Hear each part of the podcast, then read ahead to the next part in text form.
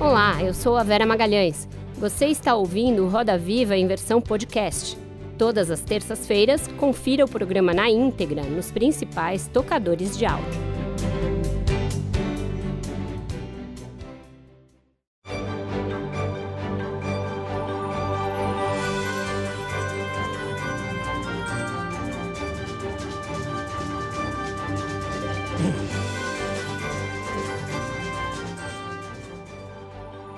Boa noite. Sejam muito bem-vindos ao Roda Viva. Nós estamos ao vivo para todo o Brasil pela TV Cultura e emissoras afiliadas e conectados ao mundo todo em múltiplas telas por meio das principais plataformas digitais. Poucas áreas no Brasil foram tão afetadas pela polarização política quanto o setor agropecuário. De um lado, o agronegócio, proeminentemente bolsonarista.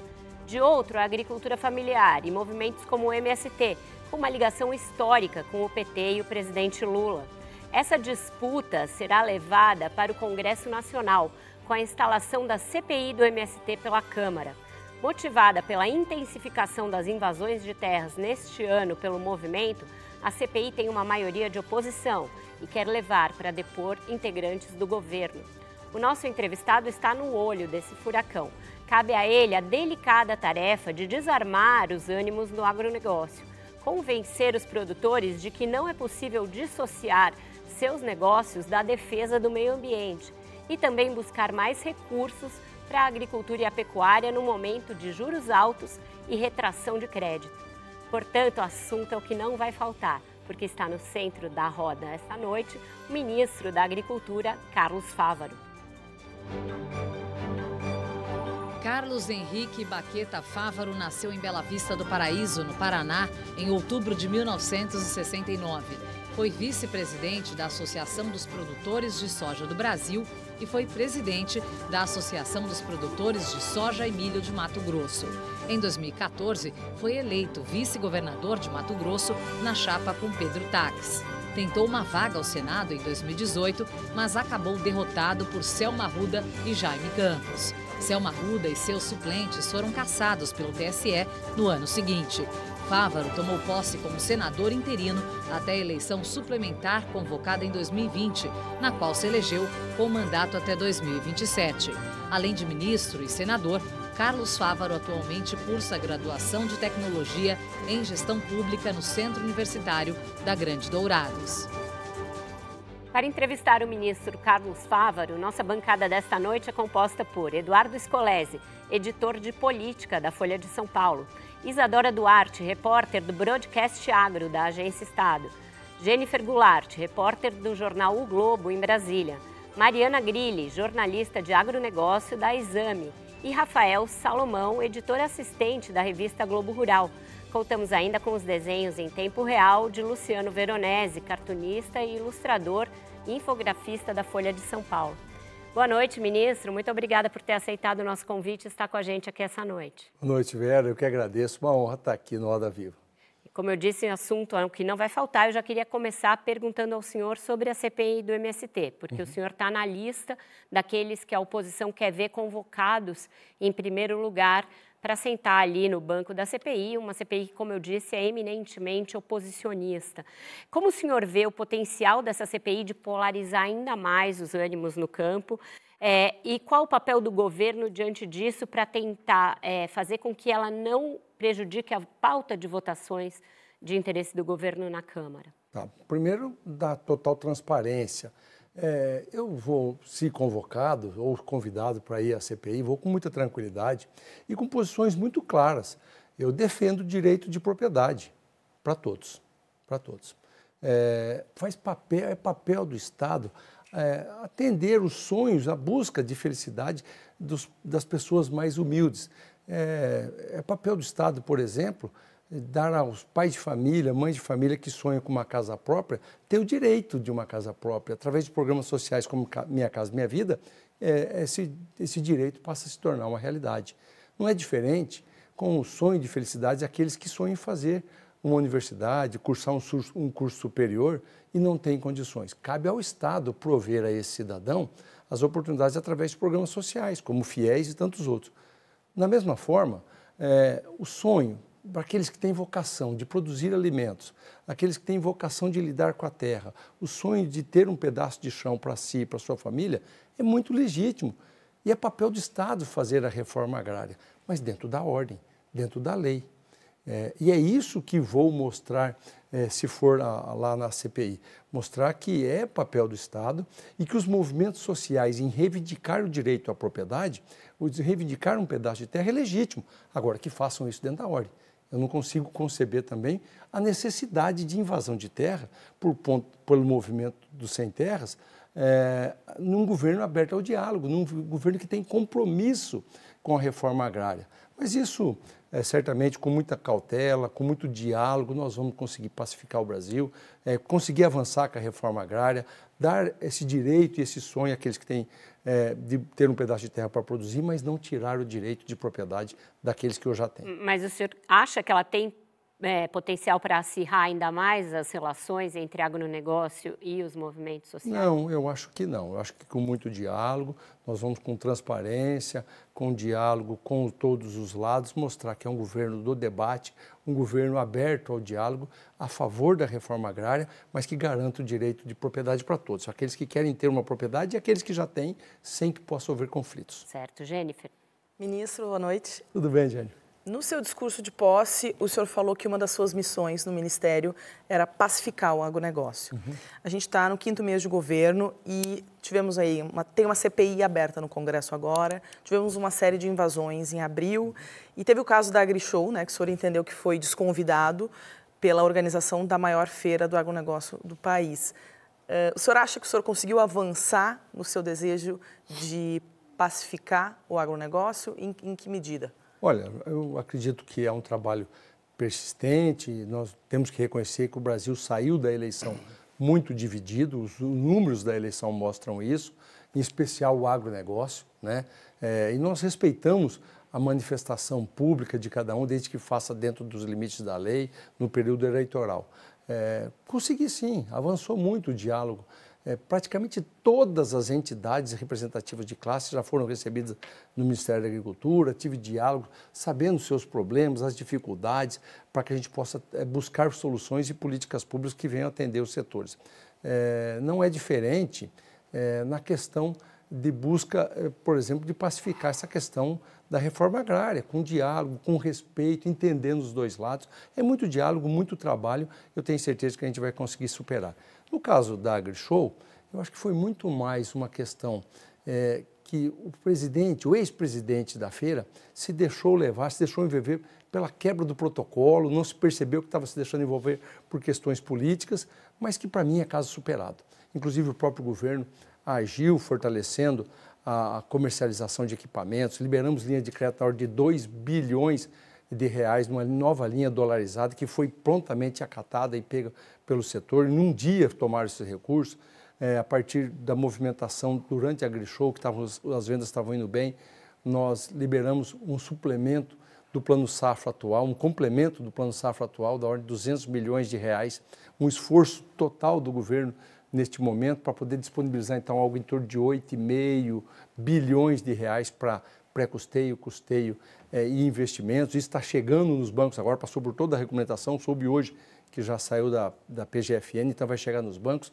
até chegar do novo Plano Safra, e é com isso, com muito trabalho que a gente vai superar e fazer um Brasil mais equilibrado, do diálogo. Aí depois de 2026, cada um escolhe seu candidato com total liberdade, que graças a Deus que nós vivemos numa democracia. Escolese. Boa noite, ministro. Olá, Eduardo. É, dentro desse tema ainda da AgriShow que o senhor citou agora, é, veja só, o presidente Lula não tem uma base ainda definida no Congresso, né? tem um problema sério, não consegue aprovar nem projeto de lei. Um exemplo disso foi o projeto da, das fake news, por exemplo, que não conseguiu nem avançar. E, ao mesmo tempo, a gente tem a bancada ruralista que é gigante, que é muito influente, né? importante para qualquer votação. E o presidente Lula segue com ataques, agressivo com o agronegócio. Quando ele reagiu à questão da AgriShow, ele foi agressivo como convencer o presidente a também não colocar mais lenha nessa fogueira que já é tão, tão tensa essa relação? Olha, Eduardo, eu posso lhe garantir que o presidente sucessivamente nos pede para estar próximo do agro, quer se aproximar. Ele me pergunta por que não gostam dele, o que ele fez, até porque se a gente fizer uma reflexão, e eu vim apoiar, eu e alguns companheiros viemos apoiar o presidente Lula na eleição de 2022, fruto da consciência de tudo que ele fez como presidente da República para o desenvolvimento dessa agropecuária. Eu posso aqui lhe nominar. Foi o presidente Lula, por exemplo, que é, no começo do seu mandato, lá em 2002, 2003, inclusive com divergência no próprio Partido dos Trabalhadores, criou o CTNBio, que regulamentou o uso de transgênicos no Brasil. Foi o presidente Lula, por exemplo, que criou o Programa Nacional do Biodiesel, dando competitividade aos produtos da soja para que o Brasil pudesse avançar em combustível limpo, mas também ter uma industrialização dos produtos primários. Foi o presidente Lula que fez infraestrutura é, por todos os lados do Brasil, portos, é, hidrovias, rodovias, terminais rodoferroviários. Meu estado de Mato Grosso foi muito contemplado. O estado do Pará, a ligação com o norte do país, foi conquistado nos períodos do presidente Lula e presidente Dilma.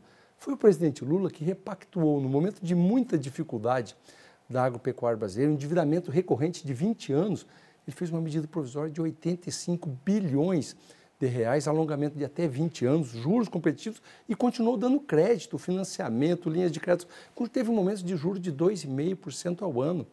Por tudo isso, o agronegócio saiu é, de um patamar e foi para um outro muito maior, é, graças a essa persistência, essa dedicação do presidente Lula. Então, quando ele toma alguma frase é, um pouco mais forte, nós temos que respeitar a posição política dele. Mas tenho certeza e posso garantir ele pede muito para que a gente nos aproxime do agro, ele quer estar junto com o agro para continuar tomando posição e postura a favor do desenvolvimento agrário desse país. Mariana. Fábio, boa noite. É, o João Paulo Rodrigues, que é coordenador nacional do MST, ele disse que as invasões de terras, por exemplo, como aconteceu na, nas áreas da Embrapa, são, na verdade, para chamar atenção a problemas como áreas improdutivas, é, áreas degradadas e também a própria questão da grilagem de terras.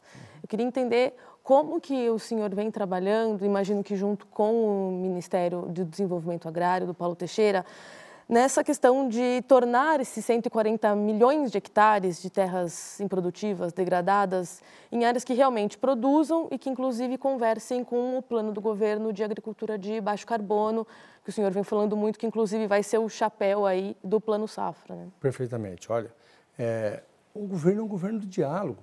Não faz sentido ter que chamar a atenção do governo que está aberto a dialogar. Na minha concepção, eu preciso entender, então, até onde quer chegar, chamar a atenção. Um governo que é favorável à reforma agrária, que atender à reivindicação de homens e mulheres que têm vocação de ter um pedaço de terra para produzir alimentos, não precisa desses extremos. O movimento, reivindicando, fazendo passeatas, vindo na esplanada dos ministérios, é legítimo, faz parte da democracia. Agora, invadir terras da Embrapa, eu não entendo por que fazer. Eu acho que o MST, e aí eu conheço também um MST que vai muito bem, linkado à agroindústria, à produção de alimentos sustentáveis, orgânicos. É, eu conheço um MST organizados em cooperativas. Fui no Paraná, por exemplo, mais ou menos ali na região onde nasci, no norte do Paraná, e conheci lá um assentamento do MST que eles eram associados a 16 cooperativas, produtos lácteos, iogurte, queijos, é, leite in natura, é vendido à população, produtos de milho, flocos, fubá, pipoca, produtos de mandioca, quer dizer, gerando renda e oportunidades, se qualificando, treinando. Essa é a grande vocação. O sonho e a luta pela terra também é legítimo, mas não pode ser de forma é, desordeira e fora da lei. Mas e essa questão das terras degradadas e improdutivas, tem algum plano, um projeto para Claro isso? que tem, Vera. Olha, nós estamos... É, é, o Brasil hoje, nós plantamos algo em torno de 49 milhões de hectares. É, e temos ainda mais 27 milhões de hectares de segunda safra no mesmo hectare no mesmo ano. Veja como é sustentável. Nós então produzimos em 77 milhões de hectares, mas ocupamos com a agricultura só 49, não chega a 50 milhões de hectares. Temos outros 160 milhões de hectares, um pouco mais do que isso estava dizendo, que são de pastagens de baixa produção. Não digo que são degradáveis, mas está com baixa produção, faltando tecnologia para aprimorar essa produção. Nós pedimos um estudo à Embrapa e ela já nos deu os números preliminares. Algo em torno de 35, 37 milhões de hectares são muito propícias à integração com a agricultura terras propícias, clima favorável, lugar de chuva estável, logística favorável também. E outros 20 milhões de hectares, portanto, 57 milhões de hectares, são áreas propícias para, para a agricultura. Veja bem, se nós criarmos, e vamos fazer agora, através do BNDES, é um programa que o presidente Lula está é, pedindo para nós criarmos. Por, quê? Por que, que esses produtores não ocupam essas áreas em baixa produção? Porque precisa muito investimento, precisa recursos para calcário, 10 toneladas por hectare, uma tonelada de fosfato, meia tonelada de cloreto de potássio, construir matéria orgânica, fazer estrutura, inclusive até de armazenagem, equipamentos, máquinas para isso produzir. Precisa muito dinheiro, precisa investimento. Mas nós vamos começar a liberar essas linhas de crédito através do BNDES, chamando também entes privados, eh, organizações privadas, para incentivar essa construção de ocupação dessas terras por produtores, com isso aumentar e continuar na nossa intensificação da produção de alimentos, mas tirando a pressão sobre o desmatamento. Por que alguém vai desmatar se nós temos linhas de crédito para você ocupar uma terra que já está desmatada e pode se tornar tão ou mais produtiva das que estão produzindo hoje? Então, é um programa de governo com muita sustentabilidade e eu tenho certeza que deixaremos esse legado. Certo, Isadora. Boa noite, ministro. Olá, Ainda nesse tema de terras, outro assunto que põe o governo e a bancada ruralista em lados opostos é o marco temporal para a demarcação de terras indígenas. O STF vai julgar agora no dia 7 de junho a adoção ou não do marco temporal e a bancada ruralista está pautando no Congresso um projeto de lei também sobre a adoção do marco temporal. Como equilibrar, ministro, a garantia de terra aos povos indígenas e a segurança jurídica? O agro precisa mesmo dessas terras para crescer?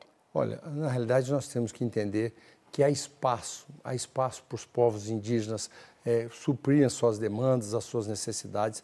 Nós vemos é, indígenas ainda em estados deploráveis, num país de tanta riqueza e tanta fartura. Isso precisa ser corrigido. É, mas também nós não podemos fazer isso em detrimento é, de um setor tão importante, ocupar terras produtivas, ter, ocupar terras centenárias de famílias que produzem. Por isso, eu tenho a convicção que o, o Supremo Tribunal Federal é, tem conhecimento do problema, das dificuldades que vai tomar uma decisão equilibrada, respeitando eh, os dois lados e buscando a unidade do Brasil. E é assim que o governo vai trabalhar para que nós possamos minimizar os impactos e fazer com que todos consigam viver harmonicamente. E é possível isso num país de dimensões continentais como o Brasil. Mas aí dentro disso, qual seria a melhor maneira de demarcar? Olha, eu acho que primeiro eh, tem que começar pelo, pelas regiões eh, com maiores conflitos e uma ideia que ainda precisa ser construída pode ser com legislação e também com, com, com o Supremo, da indenização, pagar aos produtores, aqueles que precisarem desocupar, que no mínimo não saiam de lá com uma mão na frente e outra atrás, deixando décadas de vida de trabalho e patrimônio construído com muito suor. É, é possível fazer isso, precisa ter boa vontade, o governo do presidente Lula tem essa boa vontade e eu tenho certeza da responsabilidade do Supremo Tribunal Federal para que evite conflito no Brasil. Certo, Rafael. Ainda nessa questão de terras, ministro, tem um, um, um outro ponto dessa discussão que talvez permeie tudo isso que uh, o senhor está dizendo aí, que é a questão da discussão da regularização fundiária no Brasil. Perfeito. O senhor conhece bem lá, o senhor acompanhou de perto isso no Congresso. Agora, o senhor está no governo, né? então o senhor já, este, já, já está aí nos dois lados dessa discussão. Como é que o senhor vê aí o avanço uh, do debate da regularização fundiária? Porque que há necessidade de uma regularização fundiária no Brasil, parece que já há consenso. Agora, qual é a regularização fundiária ideal? Ou se não há uma ideal, qual seria a regularização fundiária possível que contemple todas essas demandas de maneira equilibrada? Rafael, eu fui, inclusive, o relator desta matéria no Senado Federal, ainda quando estava como senador no ano passado. E aprendi muito como relator. É, há um consenso, Vera, que nós precisamos evoluir com nossa legislação, não precarizar. Eu entendi, por exemplo, quando estava formando o meu relatório, que nós não podemos dar um sinal ao mercado de mudar o marco temporal que estabelece os benefícios da titulação de terras a produtores, é, que hoje está estabelecido lá em 2008. Nós não podemos levar essa data para frente, a 2011, 14, 16, porque isso, apesar de não estar regularizando quem invadiu terra pública neste momento, dá um sinal ao mercado dizendo assim, ó, pode continuar invadindo, que a determinado tempo o Congresso se reúne e muda o marco temporal para 2023, 2024 e nós vamos estar passivos de regularização. Não podemos fazer isso. Por isso, no meu relatório, eu mantive a data, a linha de corte, lá que estabelecida na lei já atual. Mas, por exemplo, modernizamos. Nós não podemos abrir mão, por exemplo, dos algoritmos, das imagens de satélite, lugares pacíficos, onde não tem conflito. É, a imagem satélite hoje de altíssima resolução, você consegue, por exemplo, dispensar uma visita, uma vistoria, mas consegue saber, com cruzamento de informações por algoritmo, cruzamento de nota fiscal de compra de insumo, de venda de produção, imagem satélite para ver se o que estava plantado é milho ou é feijão, ou se ele tem um pastinho, se ele tem vaca de leite, você cruza essas informações e vê que aquele assentado, aquele produtor que está em cima de terra pública, mas cumprindo a função social, ele tem direito à titulação.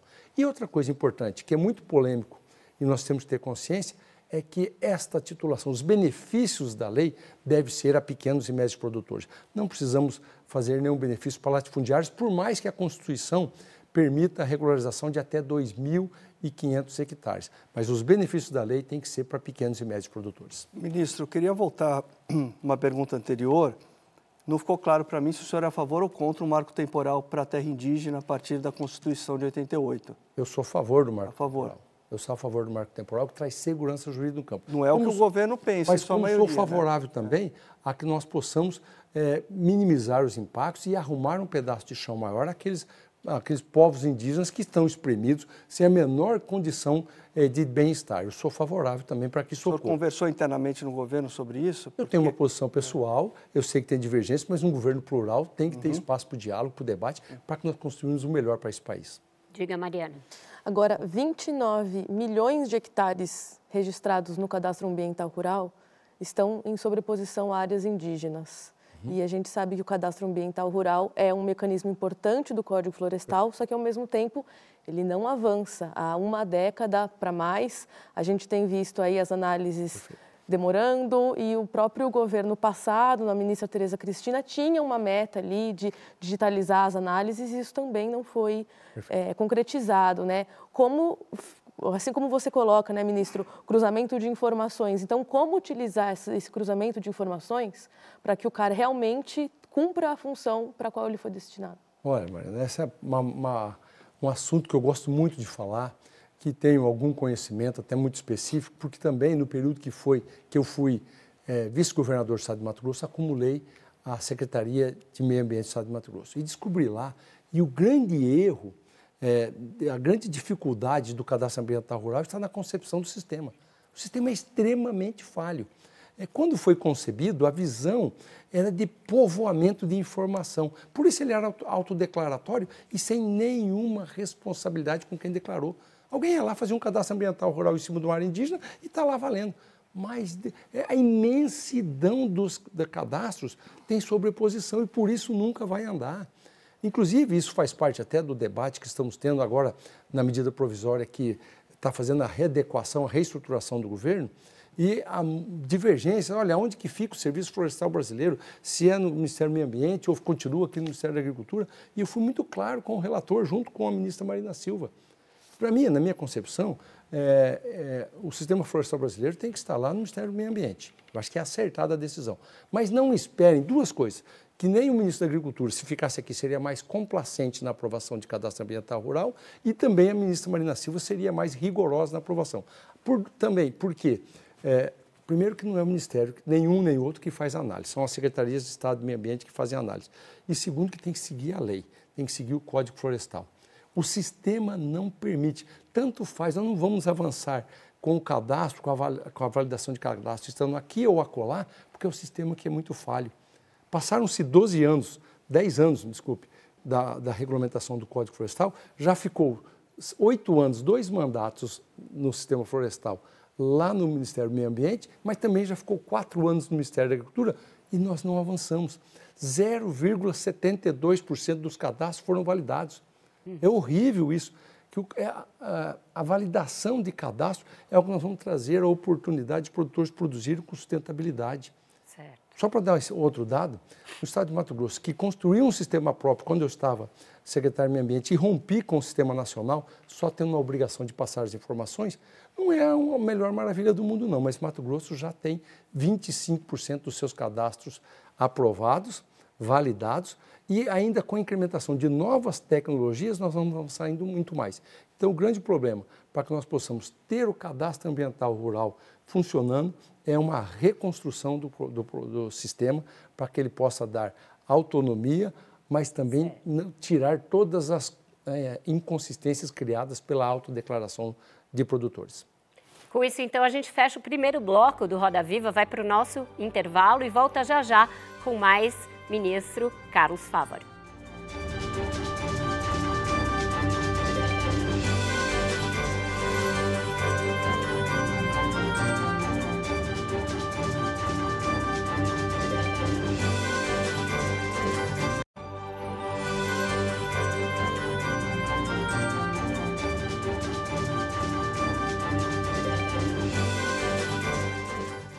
Estamos de volta com Roda Viva, que hoje recebe o ministro da Agricultura, Carlos Fávaro. Ministro, na pergunta é, do Scolese ficou patente uma coisa que é a divisão interna, né? Que existe no governo em alguns temas sensíveis. A gente falou do marco temporal, mas a gente está vendo aí, por exemplo, uma divergência grande também na menina, ministra Marina é, com a Petrobras nessa questão da exploração de petróleo ali na região da foz do Rio Amazonas e vai ter outras bolas divididas. Essa questão da CPI também pode, de alguma maneira, criar alguma tensão entre o senhor e o MDA. Sua área teve a divisão é, em três pastas. O senhor uhum. ficou com uma e aí tem a, a pesca e também a agricultura familiar, o desenvolvimento agrário em outra pasta. Como está sendo é, essa relação entre os ministros, entre os senhores demais ministros, a ministra Marina e os ministros que ficaram com as outras partes desse latifúndio da agricultura? É, eu acho que a palavra é essa, né? Nós temos um, um, uma grande agropecuária e o modelo é, não está sendo desenvolvido agora. Ele já deu certo nos governos passados, o presidente Lula, o presidente Dilma, e está sendo retomado. É, não existe duas agropecuárias ou três, é, existe é, produtores menores que precisam mais da mão amiga é, do Estado para produzir, precisam mais da presença do Estado. Por isso a criação do Ministério do Desenvolvimento Agrário. É, eu posso dizer que em termos de renda, capacidade é, de, de sustentar suas famílias com muita credibilidade, também existe lá é, na pequena propriedade. Agora, uma pequena propriedade não tem condição de ter um engenheiro agrônomo próprio para si, um engenheiro florestal para fazer a sua regularização ambiental, não tem condição de buscar créditos internacionais com juros mais baratos, precisa da presença do Estado fornecendo crédito subsidiado, assistência técnica, é, para que ele possa desenvolver atividade lá na propriedade. Por isso a criação é, de um Ministério do Desenvolvimento Agrário. Da mesma forma, não faz sentido no Ministério da Agricultura é, ter que cuidar de seguro de defesa de, de ribeirinhos, de pescadores tradicionais. Não faz sentido. Isso gerou no passado mais de 24 mil processos judiciais por pagamentos indevidos, que o ministro da Agricultura, que a ministra da Agricultura tinha que cuidar para não prevaricar, cuidando de seguro de defesa. Não faz sentido. Agora, os três estão umbilicalmente, umbilicalmente ligados, por exemplo, no sistema de defesa que é o mesmo, defesa agropecuária, vegetal e animal, é no Ministério da Agricultura, que vai dar o CIF, a qualidade do produto a ser consumido pela população brasileira e mundial. Por isso, acho que é um bom modelo e nós vamos acertar em conduzi-lo juntos, mas cada um com foco nas suas atividades. Jennifer. Ministro, a CPI do MST foi motivada pela série de invasões do Abril Vermelho. O MST é um aliado de muitos anos do presidente Lula, é muito próximo ao PT Dentro do governo tem um ministério, que é o Ministério do Desenvolvimento Agrário, responsável pela interlocução com, uhum. com o movimento. É, faltou estratégia do governo para tentar, ou mesmo diálogo do governo com o MST para tentar se antecipar a essas invasões? O governo falhou ao não conseguir dialogar com um movimento com quem, é, com um movimento que é aliado do presidente, é aliado do governo? Gente, Veja que o governo não falhou, porque o governo está tão aberto ao diálogo que convidou, por exemplo, os movimentos sociais para ir na nossa missão à China. É, e é justo e é legítimo. Muitas vezes eles assim, mas eles estavam invadindo terra e o governo estava convidando os líderes do MST é, o João Pedro Stedley para viajar junto com o governo. Isso certamente fomentou a CPI, ministro, Mas, porque houve bem. uma certa revolta com esse tratamento que foi considerado um pouco condescendente. E, não é, e não, ninguém achou ruim por levar mais de 100 empresários para buscar oportunidades de negócio lá. Um governo democrático, um governo do debate, do diálogo, e estar abrindo as portas para dialogar e para evitar mesmo que façam as invasões. Para quê? Eu escuto do outro lado, do MST, que eles têm que fazer, como já foi dito aqui, que eles têm que fazer um movimento para chamar a atenção Eu só não acho legítimo fazer para chamar atenção invadindo terra. Chame atenção fazendo manifestações na esplanada do Ministério, na porta do INCRA, é minha avaliação. Mas um governo democrático que está aberto ao diálogo, esta é a prova que chamou, então o governo não falhou. Eles estão fazendo manifestação da forma que acham que devem fazer. Mas o governo também tem as suas reações. Existe lei para respeitar o direito de propriedade, segurança jurídica. Terra invadida, terra produtiva invadida não é passivo de reforma agrária. A justiça manda reintegrar, o Estado vai lá e cumpre, e é assim que tem que ser. Rafael. Ministro, o senhor na semana passada disse que um plano safra robusto depende da aprovação do arcabouço fiscal. Exatamente. Nós estamos em final de maio, o plano safra precisa ser anunciado até junho para entrar em vigor eh, em julho. É possível, num prazo tão curto, o arcabouço fiscal já ter um efeito tão relevante assim sobre o plano safra? E, do outro lado da pergunta, não tendo aí o suporte do arcabouço fiscal, o governo tem como garantir um, um plano safra, ainda que não seja robusto, que atenda às demandas do setor? Rafael, é, o cenário mundial é outro. O plano safra 2022-2023 era um plano safra muito aquém do tamanho das necessidades da agropecuária brasileira. Aí você pode dizer assim, mas por que não houve choradeira e reclamação? Porque o cenário mundial, o cenário internacional, os preços do commodities, muito valorizados, passavam desapercebidos a necessidade de crédito, de, participação do poder público eh, no plano safra. Posso passar os números para vocês. Eh, em 2022 2023, eh, temos que lembrar que hoje são dois ministérios. O plano safra tinha recurso de equalização na ordem de é, 12,5 bilhões de reais. 9 bilhões de reais para a agricultura familiar, que hoje é o MDA, e algo em torno de 3,5 bilhões, 3,8 bilhões de reais para a agricultura médios e grandes produtores. É, se nós olharmos para o Plano Safra de 2014, que era presidente Dilma ainda, que era esse modelo agora de dois ministérios, só o Ministério da Agricultura teve um Plano Safra com equalizações de 11,4 bilhões um agora de 3,5, 3,8, em 2014 um plano safra de é, 11,4 bilhões de reais, em valores nominais. Se corrigisse pela inflação, então seria necessário algo em torno de 19 bilhões de reais. Isso é que eu chamo de um plano safra robusto, ainda mais neste momento que os preços achataram. Nós temos, por exemplo, é, em algumas regiões de Mato Grosso, milho a 30 reais, 13 reais abaixo do custo de produção. Nós temos o um programa de garantia de preço mínimo que o Estado tem que fazer presente. Ninguém pode ficar com esse custo de produção é, acima do que consegue vender. E tem programa para isso. Mas para isso precisa ter de plano safra com robustez. Eu confio muito na responsabilidade do Congresso Nacional. A prova disso foi a votação do regime de urgência do arcabouço, com 367 votos, mostrou a responsabilidade, independente da cor partidária, das questões ideológicas, o Congresso se mostrou responsável. O mercado financeiro está compreendendo que é um bom arcabouço estabelecido é, pelo ministro Haddad e sua equipe, tanto que não é de graça que o dólar está E tá aí, passando, quanto que o ministro Haddad vai dar para o senhor, ministro? Olha, nós Quantos estamos bilhões? discutindo, nós estamos discutindo, e é uma das melhores frases que discuti, é, que debatendo com o ministro Haddad há uns 15 ou 20 dias atrás, é, falando dos números do valor, falou assim, Fábio, não vamos discutir quem vai ganhar o campeonato ainda, nós precisamos saber se vai ter campeonato, se nós vamos ter mais recursos para dividir. Mas é muito importante nesse momento da agropecuária. É muito o setor import... fala em 40 bilhões. Eu acho que é um número relevante para a agricultura empresarial e a agricultura familiar. Se esse número remete ao que no governo da presidente Dilma nós já tivemos. Por isso a agricultura crescia tanto. Por isso nós tínhamos tanta prosperidade no campo. Mas se não for possível nesse montante, mas certamente será maior que 3,800 bilhões que foi para a agricultura a, é, empresarial e mais do que os 9 bilhões para a agricultura familiar. Mesmo sem Isadora. o suporte do arcabouço, desculpa, Isadora, mesmo sem o suporte do arcabouço? Eu acho que sem o suporte do arcabouço é possível ainda melhorar, mas eu estou muito confiante que o Congresso vai ter responsabilidade e vai aprovar um novo arcabouço fiscal. Ministro, e que equação a gente pode esperar entre juros mais ardidos e um maior volume de recursos uhum. ou juros mais convidativos para o produtor e um menor volume de recursos?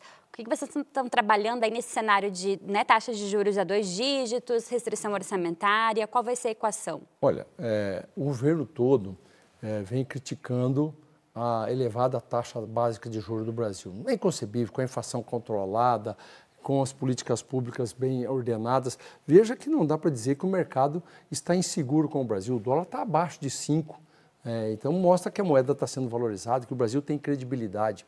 Mas não dá para ficar. E é um pedido do presidente Lula, que também não ficamos só criticando. Vamos achar alternativas. Nós precisamos dar alternativas para a competitividade é, dos nossos empresários. E já fizemos isso com a nossa equipe do Ministério da Agricultura, com a vivência, com a experiência do dia a dia, captando recurso em trades, é, recurso dolarizado.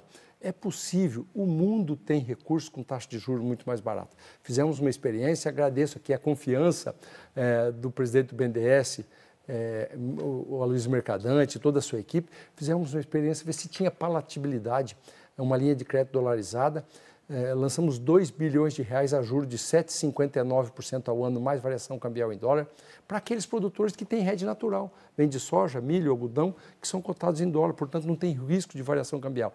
Zero, zero de intervenção do Tesouro, zero de dinheiro público, mas 7,59%, 5% menos do que está no plano safra e sem usar dinheiro público. Foi um sucesso. e um dia foi tomado é, para esse investimento, já foi dobrado isso para 4 bilhões. Vamos continuar buscando modernas linhas de crédito é, com a participação do mercado, sem precisar de intervenção de recursos públicos, para que os dinheiro, o dinheiro público que for necessário será investido naqueles produtores que tenham de fato necessidade de recursos em reais. Mas, ministro, ainda sobre os juros, com a Selic a 13,75, a gente está falando de um próximo plano safra ainda com taxas de dois dígitos? É, nós estamos nessa discussão, nós temos algumas propostas é, que algumas taxas sejam um pouco menores, inclusive através de boas práticas. O Plano Safra 2023-2024 será um plano safra inovador no aspecto ambiental. Todo ele será concebido através do programa ABC, Agricultura de Baixo Carbono. Com isso, aqueles produtores que já têm boas práticas, e muitos podem dizer: meu Deus, o que, que eu preciso fazer agora para acessar o Plano Safra? Nada quem já tem cadastro ambiental rural, quem já usa plantio direto como forma de conduzir sua lavoura, quem já faz é, inoculação é, biológica dispensando nitrogênio, que é adubo químico à base de petróleo para produzir soja, já tem boas práticas de carbono é, neutro. Então, por isso, ele já vai acessar com ofertas de taxa de juros reduzida. O quanto será essa taxa de juros, nós ainda estamos debatendo com a equipe econômica, mas posso lhe garantir, será algo muito convidativo, apesar da taxa básica de juros tão elevada. Ministro, no primeiro bloco, o senhor enumerou ali uma série de ações, políticas públicas que o presidente Lula teve nos seus primeiros mandatos em relação ao agro, né?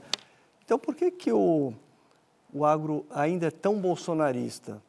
É mais ideologia e menos política pública? Não tem. Se o senhor der 40 bilhões para o Plano Safra, vai mudar alguma coisa ou não? Eu acho que vai melhorar, eu acho que a gente vai melhorar na relação do dia a dia. É, mas aí o presidente Lula sempre me pergunta isso. O que eu fiz de mal? E eu conto tanta coisa boa que ele fez para essa agropecuária. E vim apoiá-lo, eu e alguns companheiros, porque eu vivi na pele. Eu não era político ainda, eu estava lá no setor é, classista, era dirigente de entidade de classe, e nós tínhamos um governo do diálogo, que a gente podia vir, debater, trazer as nossas crises e éramos atendidos. Muitas vezes recebiam um não, mas tinha alternativa. Então, por que, que esse agronegócio se distanciou tanto do presidente Lula? Aí eu vejo uma competência no ex-presidente Bolsonaro e seu grupo. Eles conseguiram é, pregar no presidente Lula um presidente Lula lá dos anos 80, ainda quando ele tinha um viés ideológico muito mais acirrado à esquerda. Totalmente diferente do presidente Lula de 2002, quando virou presidente e aí tinha que governar para todos, inclusive com o agronegócio. Garantiu segurança jurídica, garantiu direito de propriedade, não taxou as exportações, investiu em tecnologia, investiu em agroindústria, garantiu o crescimento, repactuou dívida mas parece que isso foi esquecido. De que maneira, ministro, eu tinha uma pergunta muito parecida com essa do Scolese, de que maneira o discurso anti-meio ambiente, essa coisa de passar boiada e de expandir, tem que explorar a Amazônia, e também o discurso armamentista contribuíram para essa mágica aí da cooptação Olha, do agro pelo bolsonarismo? As pessoas estão tendenciosas a buscar facilidade. Se alguém chega prometendo aquilo que nem vai conseguir fazer, de facilidades, não precisa ter respeito ao meio ambiente. Se os outros desmataram, nós podemos desmatar também. Licenciamento vai fácil. ser facilitado, é, multa todo vai mundo ser pode cancelada. ter arma aí, pode. Olha, e nós não estamos indo para o radicalismo. O governo do presidente Lula não vai tirar o direito de um produtor que está lá a 30, 40, 50 quilômetros da cidade, que está longe das forças policiais, ficar vulnerável lá para que o bandido invada a sua casa, o seu armazém, o seu galpão, leve seus insumos, ataque a sua família. Ele precisa ter uma, ele precisa ter no mínimo a perspectiva de que o bandido tenha que ter que lá tem alguém armado e vai ter confronto. Então, para ter um mínimo de segurança até que chegue as forças policiais. Ninguém quer desarmar totalmente o campo. Agora, não é possível ter um arsenal lá no campo. Não é possível ter lá 40, 50 armas lá e milhares de munições. Para que isso? Né? Então, um governo que é, vendeu uma certa facilidade de armas, de desrespeito é, ao meio ambiente, era um facilitador. Mas nós temos que fazer as coisas com responsabilidade. Um dos maiores desafios, Vera, que eu tenho é, como ministro da Agricultura é restabelecer a boa imagem que tem os produtores brasileiros.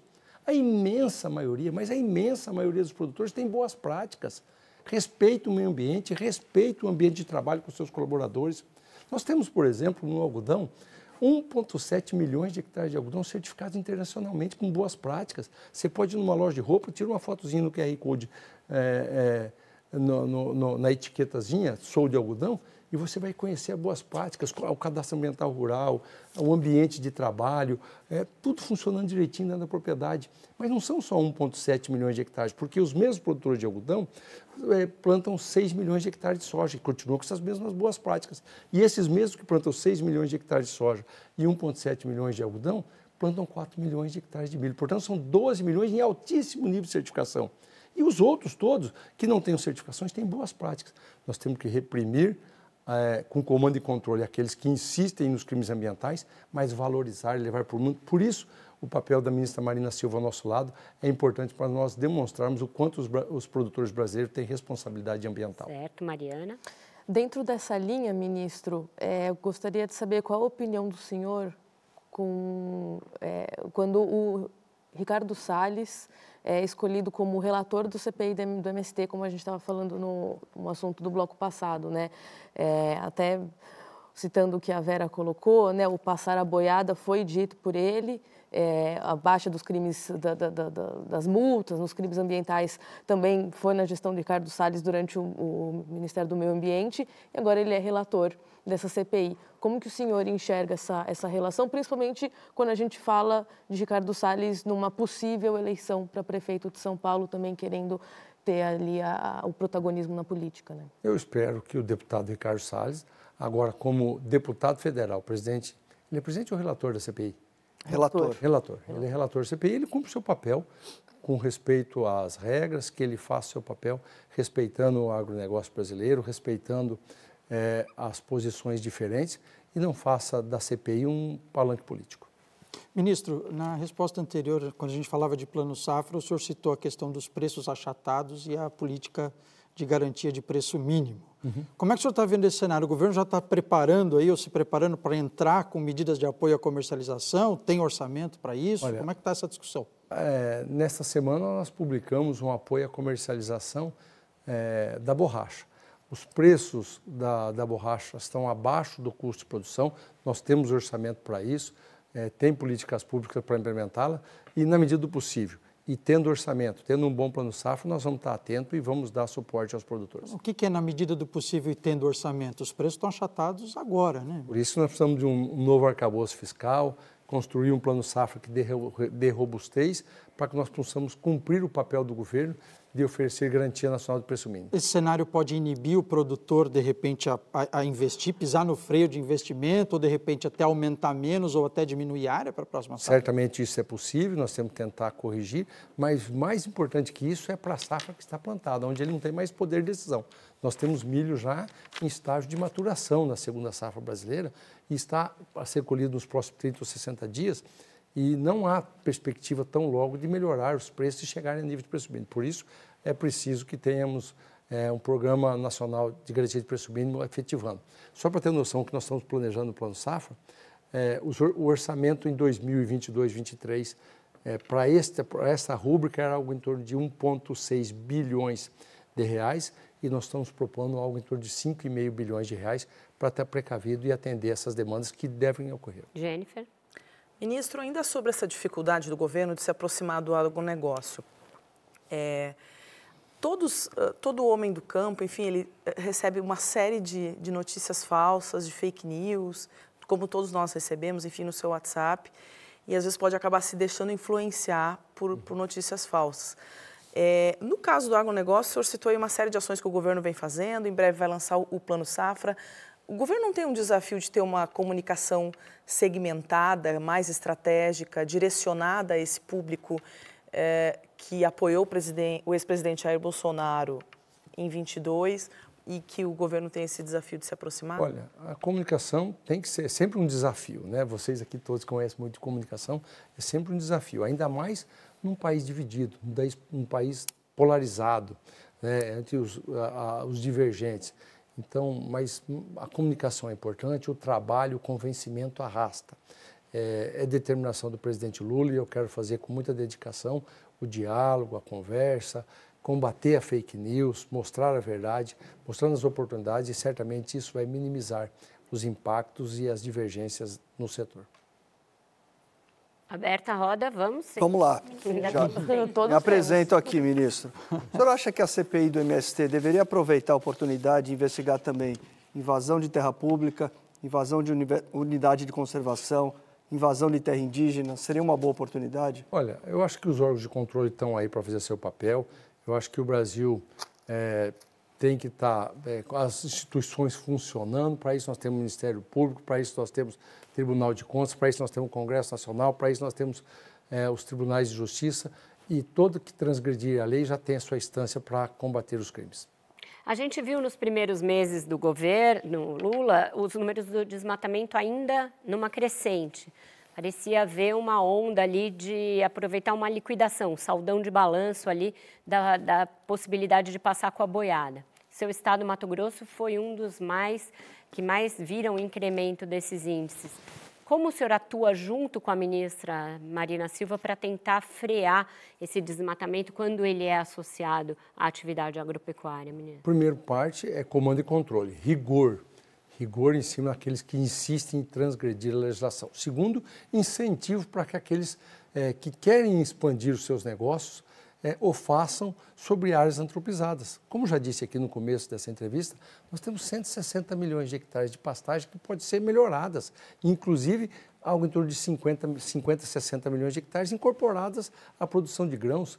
Se nós criarmos linhas de crédito, e vamos fazer, para que ele possa fazer essa transformação, por que ele haveria de buscar desmatamento? Só para transgredir a lei e correr o risco certo de que seria punido?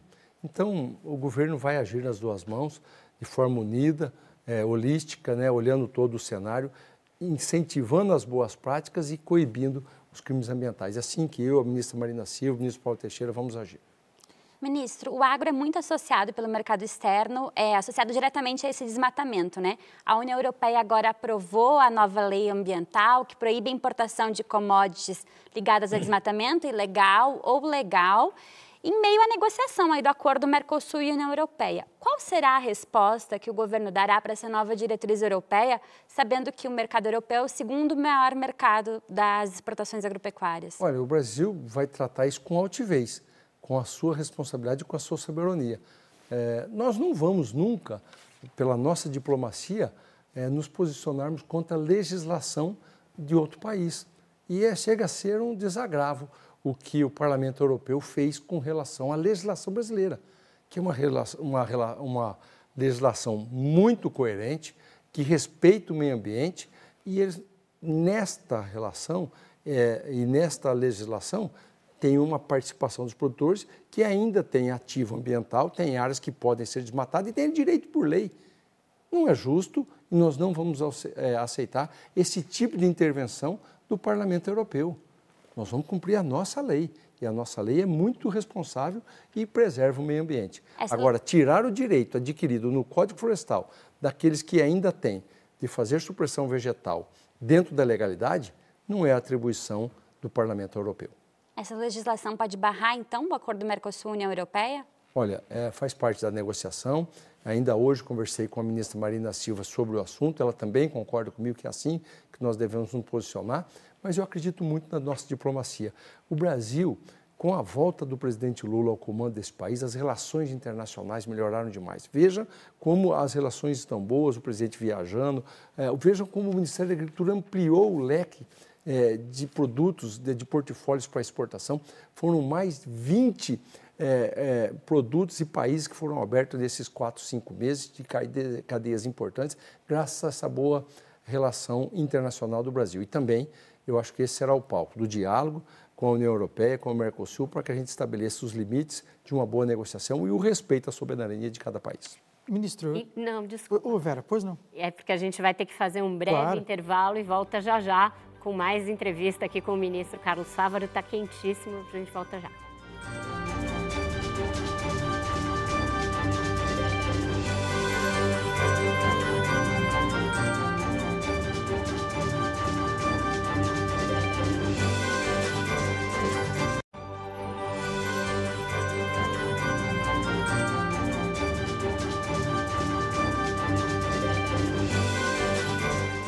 Estamos de volta com o ministro da Agricultura, Carlos Fávaro, no centro da nossa roda. Ministro, hoje o senhor publicou uma portaria no Di- Diário Oficial decretando emergência por conta da gripe aviária, que já tem casos em dois estados, um número crescente de casos, ainda só em animais silvestres, não em granjas, e nenhum caso em humanos. Qual o potencial de estrago da, da disseminação da, da gripe aviária para a venda, né, exportação de aves brasileira e quais são as medidas que essa emergência engloba? Legal. Bom, dizer que, primeiro, o Brasil continua com o status livre de gripe aviária, é, portanto, podendo comercializar tranquilamente.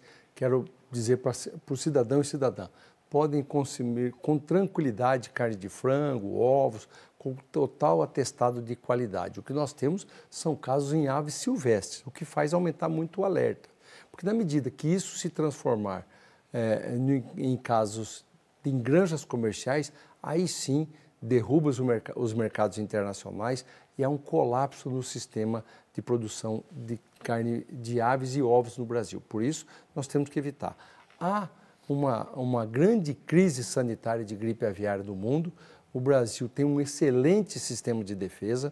É, nós somos reconhecidos internacionalmente. Acabamos de ser agora, nos últimos dias, pela China, é, reconhecendo a força e a qualidade dos nossos alimentos graças a esse sistema de defesa e por isso então tomamos a atitude proativa de decretar o estado de emergência para que nós possamos, eh, de forma mais efetiva, mais contundente, fortalecer, criar o comitê eh, de organização eh, eh, de, de epidemias, né, de emergência, desculpe, eh, de emergência, para que juntamos lá os ministérios afins, Ministério do Meio Ambiente, Ministério da, da Agricultura, Ministério da Saúde, Ministério do Desenvolvimento Agrário, até talvez Ministério do Turismo, todos aqueles que tiverem. É, por que falo Ministério do Turismo? Porque foram encontrados casos em praias, no litoral brasileiro, em aves migratórias. Então, para que nós tenhamos uma ação conjunta na coleta, orientando o cidadão para que ele não toque quando ele ver um, uma ave morta na praia ou em qualquer lugar, que acione o sistema de defesa. É, esse estado de emergência, por exemplo, permite para que a gente possa é, é, alocar recursos aos estados e municípios para fortalecer essa busca por animais e continuar garantindo o Brasil livre de gripe aviária comercial. Antes de passar para o Rafael, só para o público ter uma ideia, é, qual é o tamanho da nossa exportação de aves hoje? O Brasil é, sem sombra de dúvida, o maior é, fornecedor de carne de frango do mundo. 35% do frango consumido no mundo tem origem brasileira. E por conta de, dessa crise sanitária, é, por conta da alta do preço dos alimentos mundo afora, é, um relatório do USDA, que é o Ministério da Agricultura americano, portanto não somos nós que estamos dizendo, previa que o Brasil seria o único exportador mundial de carnes que cresceria em 2023 na exportação de carne bovina, na carne suína e também na carne de aves. É, a carne de aves, de frangos, na ordem de 6,5% a quase 7%, o que levaria o Brasil a quase 42%, 45% de todo o consumo de frango do mundo. Por isso, essa medida de emergência é tão importante para a gente continuar tendo essa segurança é, nas nossas granjas é, e produzindo com qualidade. Certo. E como é que está esse diálogo, ministro, do governo com o mercado internacional, em conjunto com o, o setor de aves, para prestar informações sobre a gripe aviária? O senhor diria hoje eh, que o risco do Brasil sofrer, da avicultura brasileira sofrer algum embargo por conta dessa situação como ela está hoje, de emergência zoossanitária, é zero? Não, não podemos, em hipótese alguma, dizer isso que é zero, até porque nós temos um país de dimensão continental. E nós não temos na legislação é, é, imposta pela Organização Mundial de Saúde Animal é, regionalização dentro de um país. Então, portanto, se houver um caso de gripe aviária, numa criação comercial dentro de uma granja, por exemplo, no Acre, é, imediatamente está suspensas as vendas das, das granjas comerciais do Rio Grande do Sul. É, então, por isso, nós temos que decretar esse estado de emergência, uhum. ser muito mais ativo, muito mais responsável para continuar garantindo o status livre de gripe aviária e, consequentemente, a comercialização das nossas carnes. Mas e se, de repente, algum país ainda que o Brasil mantenha esse status de livre, que, que o governo preste informações de que, até esse momento, a, a doença esteja ocorrendo só em aves silvestres, mas e se de repente algum país ou algum mercado tomar unilateralmente uma medida de bloquear o Brasil? O governo brasileiro está preparado para isso e que medidas poderia tomar para garantir o livre comércio da avicultura brasileira? Eu, eu não acredito. Todo país é soberano, ele pode tomar sua atitude, ele pode deixar imediatamente de comprar do Brasil, porque acho que é algum risco. É, não tem como o Brasil fazer nenhum tipo de retaliação ou exigir que não o faça. Mas a qualidade do nosso sistema de defesa, a qualidade dos nossos alimentos, certamente eu posso lhe garantir que, se não, se não deixarmos entrar em granjas comerciais, ninguém vai retaliar o Brasil por ter, até porque no mundo todo tem casos de animal silvestre e em muitos países já tem, e aí com restrições, casos dentro de granjas comerciais. Jennifer. Ministro, o senhor já condenou diversas vezes publicamente as invasões de terras produtivas pelo MST. O ministro de Relações Institucionais, Alexandre Padilha, também teve esse posicionamento durante o Abril Vermelho. Na semana passada, o vice-presidente Geraldo Alckmin também condenou as invasões. O setor, no entanto, espera que o próprio presidente Lula tenha um posicionamento mais claro contra essas invasões. E eu lhe pergunto se um posicionamento, claro, do presidente a respeito das invasões em terras produtivas, se isso poderia facilitar a aproximação do presidente Lula com o agro. Olha, o presidente Lula tem pedido para nós reiteradamente para buscar pacificação no campo. Ele não está é, é, tomando posição é, publicamente, mas ele tem dito que ele é a favor da reforma agrária, mas não vê necessidade de invasão. Portanto, esse assunto para mim, já falei diversas vezes aqui, é página virada. Ministro, vamos falar um pouco sobre o modelo do agro do Brasil hoje, que bate recordes, é importante para a balança comercial, enfim, mas a gente que vai no mercado e na feira vê o preço do alimento caro, né? Uhum. O senhor acha que é possível ter uma diversificação, não pensar tanto na exportação, pensar mais no mercado, no mercado interno, com o apoio também da agricultura familiar? Claro que sim. Nós temos, por exemplo, é, um baixíssimo índice é, de área plantada, por exemplo, com arroz e feijão. Uhum ao desestímulo de plantar arroz e feijão. Por isso, e esse é um grande papel do Ministério do Desenvolvimento Agrário, nós precisamos retomar essa política pública. O Brasil não tem, por exemplo, a Conab parou de ter estoque regulador. Não é ter aqueles estoques exagerados, é, manter dinheiro público é, dentro de armazéns estocados em grãos, não, mas é estoque regulador. Poder ter disponibilidade de arroz, feijão, é, para, por exemplo, milho onde há algum contratempo climático, por exemplo, como houve no Rio Grande do Sul, uhum. a Conab tem que fazer a política pública para atender programas, eh, os programas sociais é, de cestas básicas. É, isso foi desestimulado no governo passado. Vai ser será, feito agora? Será retomado. Estoques mínimos, incentivo à produção de arroz, de feijão, de mais alimentos para pôr na mesa do brasileiro. Há que ter o um equilíbrio. Há de que ter um, um equilíbrio, pensar sim nas exportações. E eu estou trabalhando muito este papel, essas oportunidades é, que estão é, surgindo para o Brasil ampliar o seu aspecto de exportação com vários países, mas não podemos descuidar da produção de alimentos para pôr na mesa dos brasileiros e isso nós vamos fazer em conjunto com o MDA. O senhor falou do, do sistema de é, licenciamento florestal, mas também a Conab foi um setor que ficou em bola dividida, se iria para o senhor ou para o MDA. O senhor acha que ficou bem assentado do jeito que ficou? Olha, ah, eu disse sempre, desde o começo do governo, que não existe política é, pública no Ministério da Agricultura, não existe política agrícola sem um vínculo com uma empresa de apoio à comercialização, no caso a Conab. Historicamente, esse ministério que tem mais de 160 anos sempre teve uma âncora numa, numa empresa pública de apoio à comercialização. Cobal, é, CFP, IBC e, é, ultimamente, a Conab. É importante, senão nós não conseguimos fazer, por exemplo, apoio à comercialização do milho abaixo do preço mínimo. Apoio ao preço da borracha abaixo do preço mínimo. Mas é fundamental também que o Ministério do Desenvolvimento Agrário tenha esse vínculo com a Conab para que ele possa fazer apoio à compra de produtos da agricultura familiar para a merenda escolar, para os programas sociais e etc. Por, por isso, eu defendo que um bom entendimento deveria ser o compartilhamento das atribuições para que os dois ministérios tivessem coberto com essa, eh, essa companhia pública e poder dar guarita a tantos pequenos, médios e grandes produtores através da Conab. Mariana, depois Isadora. Ainda dentro dessa questão do escolese, é, o preço dos alimentos, a gente sabe que muito também é influenciado pela logística no Brasil. Perfeito. Que quando a gente anda ali pelo Mato Grosso, enfim, Bahia, Piauí, qualquer região um pouco mais ao norte, nordeste do país e centro-oeste também, as estradas têm seus problemas. A gente sabe que isso é um gargalo, principalmente diante de safras recorde, diante de, né, de safras atrás de safras. Como que tem sido então a conversa do senhor com as pastas relacionadas à infraestrutura, portos, aeroportos, pensando nessa redução de alimento para a população brasileira? Olha, redução de preço. De preço dos alimentos, perfeito, compreendi. É, é um diálogo dos mais profícuos. Nós estamos, é, com o ministro, por exemplo, Renan Filho, é, a primeira das grandes ações dele, ainda em janeiro, quando tomou posse, foi uma ação é, de estruturação de rodovias é, é, para o escoamento da safra brasileira, 2,7 bilhões de reais. Só para lembrar, o governo passado, o orçamento do Ministério da Infraestrutura, do Ministério dos Transportes, eram da ordem de 7 bilhões de reais o ano todo para todas as obras, inclusive portos e aeroportos, que hoje está com o ministro Márcio França. E, né, e a previsão para 2023 era 5,5 bilhões.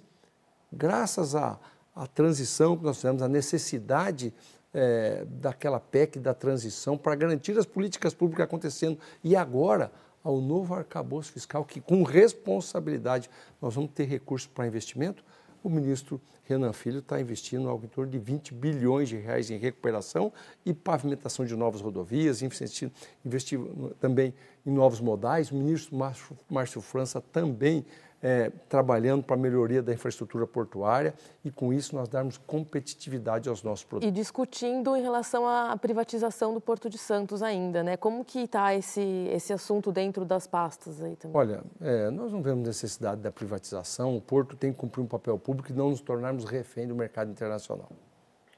Ministro, e a Ferrogrão? Dia 31 agora o STF vai julgar a construção da Ferrogrão. A ministra Sônia Guajajara, dos povos originários, pediu veto, né? A construção da Ferrogrão, ela inclui ali, alguns questionamentos ambientais ligados a terras indígenas. O ministro dos Transportes, Renan Filho, defende o projeto. E o senhor, o senhor é favorável? Qual é o seu entendimento? Eu sou favorável ao projeto. Nós temos que trazer competitividade e oportunidades. O Brasil não pode ficar refém é, de pouca logística ou de um modal só. A integração entre os modais é assim no mundo inteiro e não há nada mais sustentável que uma ferrovia. Nós tiramos lá, e eu conheço muito bem a BR-163, que sai do meu estado do Mato Grosso e adentra o estado do Pará, são 2, 3, 4 mil caminhões por dia subindo aquela BR-163 no sentido norte, que podem ser é, diminuído esse impacto. Imagina todos esses motores gerando CO2 se nós tivermos algumas poucas locomotivas transportando essa safra uma ferrovia ecologicamente sustentável, que ela tenha o seu licenciamento respeitando as leis. Se precisa, tecnicamente, fazer ajustes no licenciamento, eu também defendo, defendo que seja feito mas em hipótese alguma tirar essa oportunidade de competitividade e de sustentabilidade do povo brasileiro com uma ferrovia como essa. Já que a gente está falando de Mato Grosso, ministro, a gente fala muito do desmatamento da Amazônia, mas o Cerrado é o ecossistema que perde mais com desmatamento, com queimadas, até mais que a Amazônia. Tem um plano integrado da agricultura e do meio ambiente para recuperar o Cerrado brasileiro? Sempre ancorado na intensificação é, sobre pastagens que estão em baixa produção. Se não bastasse isso também, é, nós temos no Ministério da Agricultura é, um recurso já captado e aprovado no Banco Interamericano de Desenvolvimento, do BID, da ordem de 1,2 bilhões de dólares, é, que serão, devem ser utilizados em sistemas produtivos é, com sustentabilidade, com regularização fundiária, que respeitem o meio ambiente já foram destinados 330 bilhões de dólares para o agro-nordeste, uhum. em uma conversa que o presidente Lula já validou, um incremento de mais 70 milhões de dólares para o Nordeste. Ele quer um bom plano também de investimento com sustentabilidade no norte do país e pediu para nós destinarmos no Ministério da Agricultura, integrado com os outros ministérios, 400 milhões de dólares e 400 milhões de dólares consegui validar com ele para um programa do Pantanal brasileiro, Pantanal de Mato Grosso e Mato Grosso do Sul, que sofreu tanto naquelas queimadas de 2019.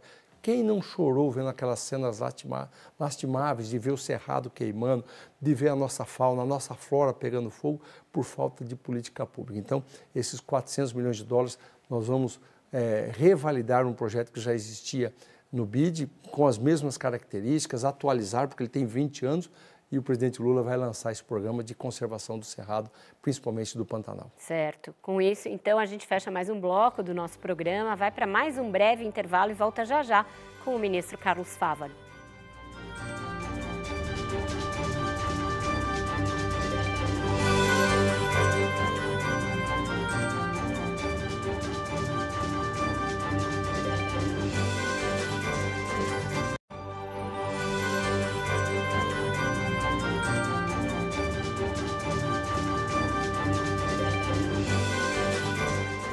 Estamos de volta com a entrevista do ministro da Agricultura, Carlos Fávaro. Ministro, da mesma maneira que a gente está na iminência de ver uma CPI do MST, a gente tem também a grande possibilidade de o agronegócio ir parar no banco dos réus, nos julgamentos que virão no Supremo Tribunal Federal, como financiador é, dos atos antidemocráticos e, notadamente, da tentativa de golpe do dia 8 de janeiro. É, como o senhor vê a possibilidade do, do setor ser implicado? Naquele movimento. E depois daquele dia, o senhor ainda nota tendências a não reconhecer o resultado da eleição, a questionar é, o governo, a legitimidade do governo dentro de grandes produtores, a ponto de financiar é, marchas, carreatas, acampamentos, coisas do tipo? Olha, primeiro dizer que a gente tem que dar graças a Deus por vivermos numa democracia. Né? É legítimo é, a manifestação dentro da ordem da lei, no período das eleições, alguém queira apoiar um candidato em detrimento de outro, financiar a campanha dentro dos limites legais, participar, ir para a rua, se manifestar, tudo isso é muito legítimo, muito saudável a democracia. Mas as eleições terminaram. E aí todos temos que respeitar o resultado das urnas. Aqueles que transgrediram esse limite, aqueles que é, não respeitaram os limites das urnas, o resultado das urnas. Aqueles que eh, investiram e financiaram atos antidemocráticos certamente serão responsabilizados e nós temos que ser intransigentes com esses para o bem da democracia. Tenho certeza que serão poucos, mas precisam ser punidos, em detrimento e pela força da nossa democracia. Agora posso lhe dizer, ainda poucos que viam esse barulho e tentavam contaminar outros, é, ao ver aquelas cenas lamentáveis de 8 de janeiro, trouxe a consciência da imensa maioria e posso dizer que eu não vejo nenhuma fagulha de fogo mais em alguém pensar em transgredir com atos antidemocráticos nesse momento no Brasil. E que tomara que nunca mais isso aconteça. Ministro, falando em 8 de janeiro, o senhor recentemente, pelo menos em duas entrevistas que eu lembro, o senhor comparou as invasões de terra aos ataques do 8 de janeiro. Uhum. Queria saber se o senhor mantém isso, essa declaração, e se isso trouxe algum tipo de embaraço dentro do governo, esse tipo de declaração que o senhor deu? Não, não trouxe embaraço, porque é, é uma posição pessoal minha e uhum. faço com muita convicção. Qual a diferença tem de invadir o Congresso Nacional e invadir uma área da Embrapa, que é a área pública, do poder público, a serviço da ciência, a serviço da tecnologia? Nós temos que respeitar as leis. Já disse aqui, o movimento da luta pela terra é legítimo, mas que faz dentro das leis. Transgredir a lei, nunca serei complacente. Ministro, na conversa sobre infraestrutura e logística, acho que faltou tocar num ponto aí que é a questão da armazenagem. Né?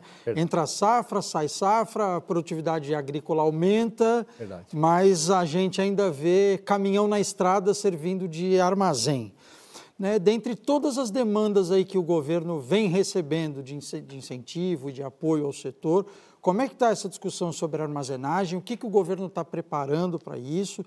E principalmente a questão da armazenagem, eh, eh, de fazer com que o produtor tenha os produtores, as cooperativas, as cooperativas, né? né? As cooperativas tenham sistemas próprios de armazenagem, porque já há estudos aí que mostram o quanto o produtor perde não tendo esse domínio aí da gestão do seu produto. Né? Perfeitamente, Rafael. Essa é uma pergunta muito relevante para a gente dizer. Nós gostamos muito de comemorar, a Vera e colegas que estão entrevistando, gostamos de comemorar os recordes sucessivos das safras brasileiras. Mas esquecemos de nos preocupar com a infraestrutura. Qual armazém que vai colocar esse recorde? Se aumentou a safra, tem que aumentar o número de armazéns. É, nós não podemos deixar de esquecer que um programa específico para a construção de armazéns foi criado no governo da presidente Dilma, pelo então ministro Neri Geller, também mato-grossense, é, que fez com que esse déficit, naquele momento, fosse zerado. Mas depois foram displicentes, deixaram de dar continuidade é, a esse programa e voltamos a ter déficit de armazenagem gritante no Brasil. Ainda no, no começo do ano, conversando, com, por exemplo, com a, a OCEPAR, a Associação das Cooperativas do Estado do Paraná, mostrando estoques em silo bag, estoques ainda em moegas, estoque em cima de caminhão da safra de soja e a iminência de já chegar a safra do milho não tem onde colocar, pedindo linha de crédito e não faz um armazém de uma hora para outra, precisa de um ano a dois anos para construir uma nova unidade armazenadora.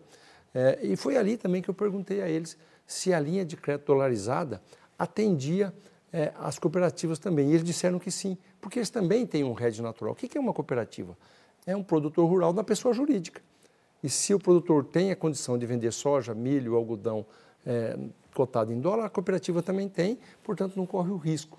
E além do mais, nessa interlocução então com o presidente Mercadante, essa linha de crédito que foi lançada dos 2 bilhões de reais para investimento, está contemplado o armazém, que já foram colocados mais 2 bilhões, e nós fizemos um pleito a ele que não só os equipamentos sejam financiados, mas também as obras civis, já que a obra civil também é um indutor de desenvolvimento é. e geração de emprego e por isso será incluída neste financiamento. Diga, Isadora. Ministro, voltando um pouquinho na questão ainda do MST, o MST invadiu uma unidade de, de, pesquisa da Embrapa e alegou que a Embrapa não faz pesquisa para pequeno produtor e que aquela não era uma área produtiva por ser uma área de pesquisa. A Embrapa está com o senhor, está no Ministério da Agricultura. E os pequenos produtores estão no Ministério do Desenvolvimento Agrário com o ministro Paulo Teixeira. O que o senhor e o que a Embrapa pode fazer para ter um olhar mais focado, voltado nesse pequeno produtor que precisa de pesquisa também, além de assistência técnica? Olha, a Embrapa sempre tem é, o, seu, o, o seu foco voltado a pequenos, médios e grandes produtores.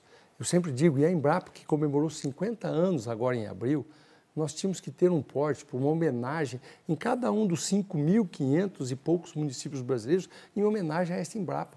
Não tem um município brasileiro, independente do que se produz lá naquele município, que não tenha participação de novas tecnologias desenvolvida pela Embrapa.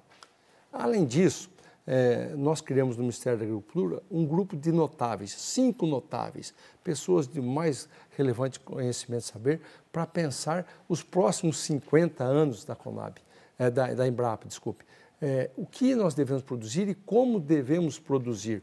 E não só da ideia desses cinco só, eles vão interagir com a sociedade, com o corpo técnico, com os pesquisadores, com os entes privados que têm parceria com a Embrapa e certamente a agricultura familiar estará presente, como sempre teve no desenvolvimento da Embrapa. Se não bastasse isso também, a composição que nós propomos à nova diretoria são uma presidente, a primeira vez na história que a Embrapa tem uma mulher sendo presidida, que não é engenheira agrônoma, que ela vem das áreas da, da tecnológicas, ela vem da Embrapa é, de Campinas, a Silvia, e ela, é, ela, ela tem um, uma visão de futuro espetacular.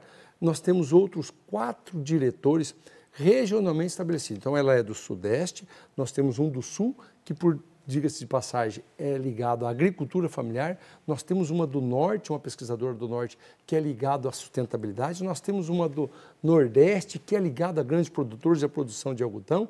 E nós temos uma do Centro-Oeste, que é ligado é, na produção de alimentos como um todo e na sustentabilidade. Então, veja bem, nós temos um perfil técnico para todos os é, agentes produtores do país e a Embrapa pode ter certeza, vai estar tá continuando investindo em pesquisa para pequenos produtores. Jennifer, depois Mariana. Ministro, o presidente Lula tem cobrado os ministros que ajudem na articulação política do governo, que recebam deputados, senadores, que conversem com parlamentares não só dos seus partidos, claro. mas de outras legendas também. Eu queria saber se o senhor tem, tem trabalhado nesse sentido e se o senhor vê a possibilidade do governo formar uma base de apoio no Congresso sem depender da distribuição de cargos no governo e da liberação de emendas? Olha, é, é um pedido do presidente Lula e eu, como parlamentar que estou, estou licenciado, sou senador e eu tenho o maior respeito, admiração e apreço pelo Congresso Nacional. É, e de lá sai muita coisa boa para o desenvolvimento desse país. Estar junto, ouvindo, por exemplo, foi é, numa das minhas visitas é, que fiz aos parlamentares que eu ouvi de um parlamentar. Ele estava perguntando sobre essa linha de crédito dolarizada e ele me questionou: e não pode ter é, financiamento também numa linha de crédito dolarizada? E aí veio a questão: por que não? Ué, se, ele, se ele tem um hedge natural é, para investimento, ele tem um hedge natural também para financiamento. Foi um parlamentar que me deu a ideia. Então, eu estou interagindo muito com os parlamentos, é tanto a Câmara como o Senado. Dedico as terças e quartas-feiras prioritariamente para atender parlamentares. Já estabeleci que uma vez por mês vou na Comissão de Agricultura, mas não para atender só de parlamentares da Agricultura da Câmara e do Senado, mas de todas as bancadas, de todos os aspectos políticos, para atender, para dialogar. É um pedido do presidente Lula. Nós somos um governo político e vamos estar atendendo os parlamentares politicamente e com isso vai melhorar a nossa base aliada com toda certeza. Antes de eu passar para a Mariana, só para a gente esgotar esse tema, tem muitos projetos ali ligados ao, à agricultura em tramitação, inclusive muitos ligados à questão de defensivos agrícolas, Perfeito. o uso dos tais chamados projetos do veneno, PL do veneno. Qual que é a posição do, do MAP em relação a isso? Olha, a posição minha é muito clara com relação ao, ao PL dos pesticidas. Eu já disse isso ao líder do governo, é, é, senador Jacques Wagner, esse dia estava falando ao meu colega, ministro Paulo Teixeira, já falei isso também à ministra Marina Silva, nós não podemos ter uma visão míope com relação a esse assunto. Ninguém de nós. Eu não quero é, usar é, organofosforado, eu, que, eu não quero usar produtos que sejam cancerígenos, que deixam resíduo nos alimentos. Eu quero cada vez mais poder usar produtos biológicos, biodegradáveis, seletivos, que é, combatem as pragas, mas não matam o inimigo natural, que não vão degradar o meio ambiente. Mas para isso nós temos que ter legislações mais modernas. A nossa legislação é retrógrada.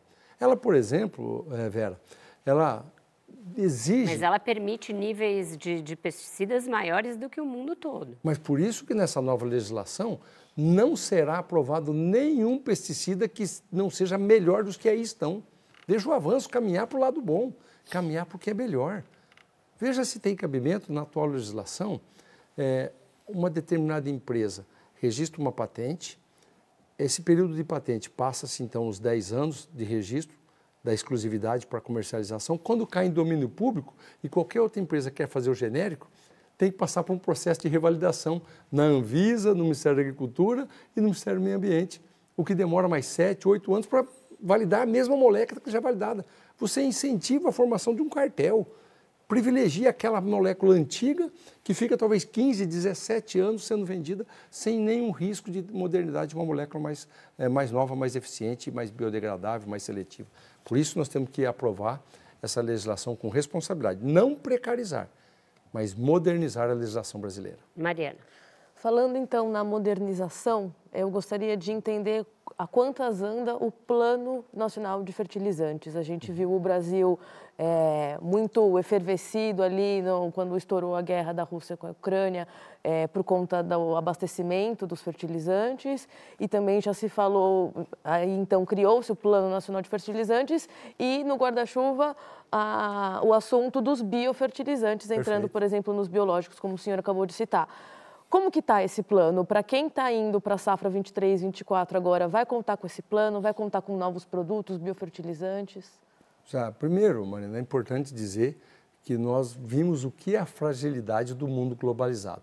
A pandemia, se teve ah, algumas coisas que podem ser consideradas que foi boa, a pandemia e esta guerra, foi isso, mostrar que os países precisam ter responsabilidade e buscar também ter é, segurança nacional é, a nossa dependência quase que total em alguns produtos da importação é, de fertilizantes nos deixa em tal estado de vulnerabilidade que pode comprometer a sustentabilidade é, dos alimentos do mundo, não só do Brasil. Portanto, é, este Programa Nacional de Fertilizantes recebeu um upgrade agora no nosso governo. Ele é presidido pelo é, vice-presidente da República e ministro do Desenvolvimento, Indústria e Comércio Geraldo Alckmin. É, vários ministérios fazem parte dele Nós estamos trabalhando muito para que nós possamos encontrar fórmulas do Brasil não ser autossuficiente, não, mas deixar de ser tão dependente para a importação de fertilizantes. E também, é, arrastado por este plano também, vem os bioinsumos, que é a nova coqueluche, é, é, a produção sustentável, que abaixa custo, que é biodegradável, que respeita o meio ambiente. Olha, eu queria aproveitar essa pergunta e dizer, é, qual o legado que o Carlos Favor gostaria de deixar ao final do seu tempo frente ao Ministério da Agricultura? De ser reconhecido como um ministro contemporâneo, que pensou um pouco à frente do seu tempo.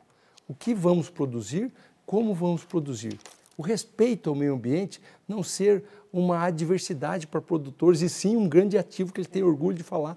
Eu cuido do meio ambiente da minha propriedade, porque isso me garante sustentabilidade e constância de chuva, de clima. Eu respeito o meio ambiente por isso eu produzo tanto. É, o investimento na ciência, investir na Embrapa, gostaria de ser reconhecido o ministro que teve essas atitudes para o futuro ao final do meu período como ministro da Agricultura. Com isso, então, a gente fecha o nosso quarto bloco do Roda Viva, vai para o último intervalo e volta já já com o encerramento da entrevista com o ministro Carlos Fávaro.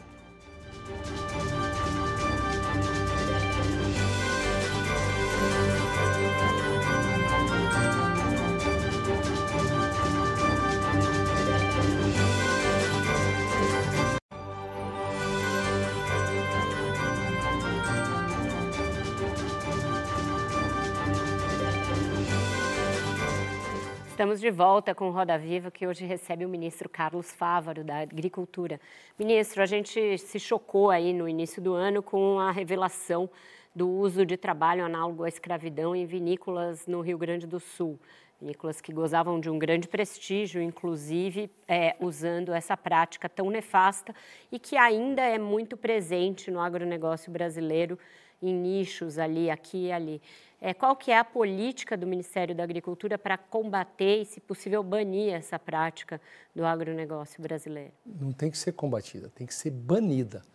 É, caso de trabalho análogo à escravidão e como os casos de racismo que nós estamos vendo que ontem tornou a acontecer com o nosso querido atleta Vini Júnior, tem que ser banido. Isso mostra o quão primitivo ainda existem pessoas com instintos primitivos que devem ser banidos. Mas eu quero tirar disso é, bons exemplos. No meu estado de Mato Grosso, é, no começo dos anos 2000, quando Deixa era... eu só pedir, antes do senhor dar um bom exemplo, entender qual é a política para isso. Se tem uma conscientização, temos, como é que Temos é? que trabalhar a conscientização. E aí que eu ia dar o exemplo que aconteceu uhum. em Mato Grosso, tá. da conscientização. É, as empresas que eu fizeram, eu, eu creio, com toda convicção, que não a fizeram com maldade. É, as vinícolas do Rio Grande do Sul terceirizaram, acharam que os terceirizaram iam cumprir seu papel. Olha, eu vou terceirizar um trabalho. Não, não é possível achar que eles não soubessem daquele quadro de horrores, ministro. Mas que não, não queriam que aquilo acontecesse. Achavam que estava no preço do contrato, mas que estavam tendo boas práticas. Mas se soubesse, pior ainda. Mas não adianta nós ficarmos só agora olhando para o passado. Nós temos que levar os bons exemplos. Como estava dizendo, em Mato Grosso, no começo dos anos 2000, quando assumiu o governo, o meu amigo, o ministro Blairo Maggi, que depois foi ministro, ele era governador do estado, ele foi premiado com a motosserra de ouro, que o estado tinha um alto índice de desmatamento. Poucos anos depois, tivemos casos no algodão mato-grossense de trabalho análogo à escravidão. Nós vimos que nós estávamos na contramão da história. Os pequenos, mas poucos produtores que estavam com aquelas práticas deviam mudar sua consciência. E o algodão brasileiro puxou, e muito incentivado por Blairo Maggi e tantos outros, incentivou as boas práticas. E hoje este algodão é reconhecido mundialmente com as boas práticas ambientais e também na relação trabalhista com seus colaboradores. Eu faço questão de visitar o Rio Grande do Sul, levar o exemplo de boas práticas e como eles podem superar esse problema e nunca mais transgredir nisso que é inadmissível. É possível e nós vamos fazer. Mas tem que ter uma punição, por exemplo, sem financiamento? Mas não tenha dúvida, quem tem essas práticas não pode ter acesso a dinheiro público em hipótese alguma. Da mesma forma que não pode ter acesso a dinheiro público quem tem desmatamento ilegal, tem que ser banido do sistema. Agora, no Brasil não existe prisão perpétua. Uhum. Nós não podemos condenar para o resto da vida alguém que transgrediu a lei em algum momento, alguém que cometeu um crime em algum momento. Nem quem comete um assassinato fica para o resto da vida. Graças a Deus que no Brasil não tem prisão perpétua. Tem que ter o direito de se redimir e construir uma nova história dentro dos padrões dentro da legislação. É assim que nós devemos que apoiar. Rafael tinha pedido. Agora, como promover o outro lado disso, ministro? Como promover, além da questão da fiscalização, do combate a, ao trabalho análogo à escravidão, como também promover a política contrária? O senhor, o senhor acha que o Ministério da Agricultura precisa trabalhar mais em parceria, por exemplo, com o Ministério do Trabalho nisso, envolver o setor privado nisso? Quer dizer, o, o, o agronegócio tem uma estrutura é, que promove, aí, que ajuda a, promover até a qualificação, que é o Senar. O Senar não pode ser envolvido nisso e, é, e, e está junto o poder público e privado também para trazer esse outro lado de conscientização, de educação, para que, para que de fato essas coisas não mais aconteçam? Sem sombra de dúvida, Rafael. Esse é o caminho. É, é o lado e nós estamos já trabalhando isso, já tivemos um bom diálogo com o ministro Luiz Marinho, estamos alinhados na mesma página e a informação é tudo. A qualificação, o Sistema S, o Senar, tive um café da manhã com o presidente da Confederação Nacional da Agricultura, que também é, é, é, o, é o mandatário sobre o Sistema S na parte agropecuária, que é o Senar, e ele comprometido com essas boas práticas, o Senar pode fazer diversas diver, é, diversificação de tecnologias e uma delas é de boas práticas com os nossos colaboradores. Então, mas aí a lei existe, desculpa, Vera, só para combinar, a lei existe. O que, que falta, então? Falta cumprir-se mais a lei e fiscalizar mais ou falta, de fato, conscientizar e educar para que se cumpra a lei? Rafael, nós já temos um Código Florestal dos mais respeitados e mais exigentes do mundo no que tange a questão ambiental. Mas alguns ainda insistem em transgredir e sair desmatando ilegalmente. Para esses, punição, rigor da lei. Agora, aqueles que querem caminhar certo têm que ter um incentivo. Da mesma forma, legislação trabalhista existe.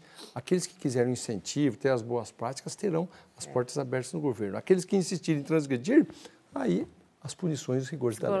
Ministro, o senhor, vamos falar de política um pouquinho? O senhor é do PSD, uhum. de dado, né? Do presidido pelo Kassab que é um partido que apoia da base do governo Lula, uhum. e aqui em São Paulo é o partido do secretário, e tem até o vice-governador do governo Tarcísio de Freitas, que é um governo bolsonarista. Como que é estar num partido que não é nem de centro, nem de direita, nem de esquerda? Isso ajuda, inclusive, para a hora que sentar com o agronegócio, por exemplo, na hora de conversar com as bancadas, enfim. Não, o PSD é ideologicamente um partido de centro. O nosso presidente Gilberto Kassab deixa isso muito claro. E o centro, é, de uma forma muito construtiva, é ter a capacidade de falar mais à direita e falar mais à esquerda. É natural isso em todas as democracias do mundo. O PSD se identifica muito com uma postura de centro. E o líder maior do nosso time, do nosso partido, Gilberto Kassab, prega muito essa capacidade de diálogo pelo fortalecimento da democracia. E a partir do momento que o PSD não teve candidatura própria, e um partido político é feito para ter candidaturas próprias. Um partido político é feito para ter membros que disputem eleições. Não é para feito para fazer ajuntamento de pessoas, não. Mas na medida de que não foi possível construir uma candidatura própria, nós até tínhamos é, no início do processo eleitoral, na pré-campanha, é, lançado como nosso pré-candidato o presidente do Senado Federal, Rodrigo Pacheco. Muito competente, muito dedicado, mas que muito sabiamente viu que era um momento de recuar. Nós tínhamos algo muito mais importante, que era garantir a democracia para esse país, e ele, como presidente do Congresso Nacional, tinha um papel importante. Ao ele recuar, o PSD liberou todos os estados para suas composições locais. Aqui em São Paulo teve uma linha. Lá em Mato Grosso, o PSD teve outra. Na Bahia, seguiu a mesma linha de Mato Grosso, ou Mato Grosso seguiu a mesma linha da Bahia, já que temos lá o Alencar, Anjo Coronel, eh, Antônio Brito e tantas outras lideranças importantes que apoiaram o presidente Lula. Então, eh, essa, eh, essa, esse espaço no partido para conversar mais à direita e mais à esquerda, mas é sempre com o sentido de que nós possamos colaborar com as mais diversas correntes políticas brasileiras, sendo um partido equilibrado e de centro. Jennifer. Ministro, ministro, ainda sobre o PSD, uma das críticas de líderes do seu partido em relação ao governo é que até aqui o governo Lula tem priorizado pautas de esquerda e que há uma influência forte do PT nas decisões do presidente Lula, nas decisões do Planalto, é, limitando aí o poder de atuação das legendas que compõem a base do governo. O senhor enxerga a possibilidade do PSD passar a ter mais influência no governo futuramente? Olha, com muito diálogo, com experiência, um partido que tem 16 senadores, 43 deputados federais, dois governadores, vice-governadores, diversos prefeitos, líderes importantes, é, que já governaram estados importantes, como a Prefeitura de São Paulo, o Estado do Paraná, a Prefeitura do Rio de Janeiro, hoje governada por um grande é, líder do nosso partido, Eduardo Paes. Nós, claro que temos que, muito que colaborar é, na, forma, na formação, na formulação de políticas públicas e na execução. E certamente, é, através do exemplo, através da dedicação, do diálogo, nós ampliaremos a nossa participação para o bem do Brasil. Mariana, Isadora. Eu vou mudar um pouquinho aqui a, o rumo da conversa, porque o senhor está falando de política pública e quando a gente vai no campo, ouve muito uma reclamação sobre a falta de, de apoio do governo, falta de política pública sobre a conectividade. É um assunto extremamente é, falado no setor, todos os produtores, de alguma forma, falam sobre isso. É, quando finalmente a internet vai chegar no sertão do Brasil. Porque quando a gente fala de conectividade, muitas vezes sempre, é, existe essa, esse paralelo de que as fazendas já têm, que a conectividade está se ampliando, mas quando que isso vai chegar, por exemplo, nas escolas rurais? Eu queria saber qual que é a, a conversa do senhor com outros ministérios, outros ministérios, outras pastas que também têm relação com esse tema. Olha, esse é outro tema que é, gostaria de deixar esse legado, mesmo que como coadjuvante.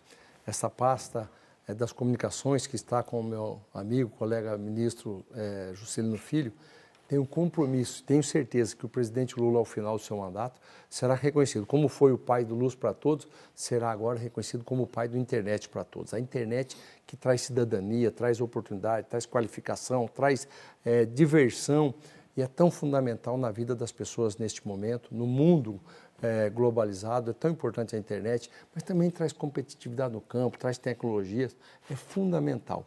E tenho certeza, nós temos hoje políticas públicas sendo implementadas, Juscelino está lançando diversos modelos de conectividade. O fundo de universalização. O FUST, já está sendo implementado, já está sendo utilizado para que a internet chegue em lugares mais distantes, mais longínquos. A iniciativa privada está agindo, está vendo uma grande oportunidade econômica as nossas máquinas usadas no campo é, requerem conectividade. Então, a iniciativa privada tem que proporcionar, porque vai ganhar. Como nós temos um celular no bolso hoje, que pagamos uma mensalidade é, por cada chip instalado, também vão se pagar pelas máquinas. E aqueles que não têm essas máquinas, tem lá uma pecuária ou tem uma outra atividade que não, não possibilita, possibilita contratar, mas vai ter disponível ao seu entorno essa internet para também estar conectividade, é, conectado, desculpe, e tenho certeza que esse será um dos grandes avanços da agropecuária é. brasileira, será a conectividade praticamente irrestrita do campo brasileiro. Isadora. Ministra, a gente está chegando aqui ao fim e eu queria chegar aqui perto da conclusão com o senhor falando de futuro. 2026, ministro, veremos o senhor concorrendo ao governo do estado de Mato Grosso? Olha, eu, eu não fujo muito da pergunta, não fujo de nenhuma pergunta. Eu pretendo sim disputar a eleição em 2026. Confesso aqui que, se for da minha vontade pessoal, gostaria de disputar a reeleição ao Senado. Eu aprendi a conviver bem em Brasília, criei boas relações e acho que posso aprimorar ainda mais e servir ao Brasil e ao meu estado do Mato Grosso sendo senador. Mas não descarto a possibilidade de ser candidato ao governo do estado também. Um bom político tem que estar pronto para servir a sua população. Estou com vigor físico, estou me preparando cada vez mais e quero poder em 2026 disputar mais uma eleição. Escolese para encerrar? Uma pergunta fácil para encerrar, ministro. Como que o senhor qualifica ou classifica o MST? O que é o MST para o senhor? Um movimento social legítimo, como tantos outros, que tem a luta pela terra como seus princípios e que deve continuar também avançando como é, cooperativismo, qualificação, treinamento e nunca esquecer sua origem da busca pela terra. Mas também não precisa transgredir a lei. Obrigada, ministro. Foi ótima entrevista. Vera, muito obrigado. Quero agradecer José Roberto Maluf, todo o grupo da Cultura, por essa oportunidade, todos vocês, por esse bom bate-papo. Agradecer os que nos assistiram, tiveram paciência.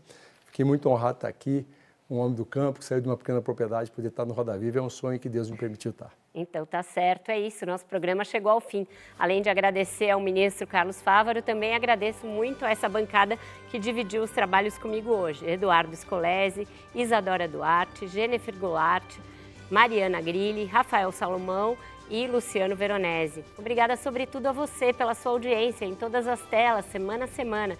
Se você perdeu um pedaço ou quer ver algum programa antigo, você pode acompanhar várias é, atrações no nosso acervo, que está tanto no nosso canal no YouTube, como também no recém-lançado app Cultura Play. Na próxima semana, nós falaremos de ciência aqui no Roda, um assunto que está ligado ao que a gente discutiu hoje.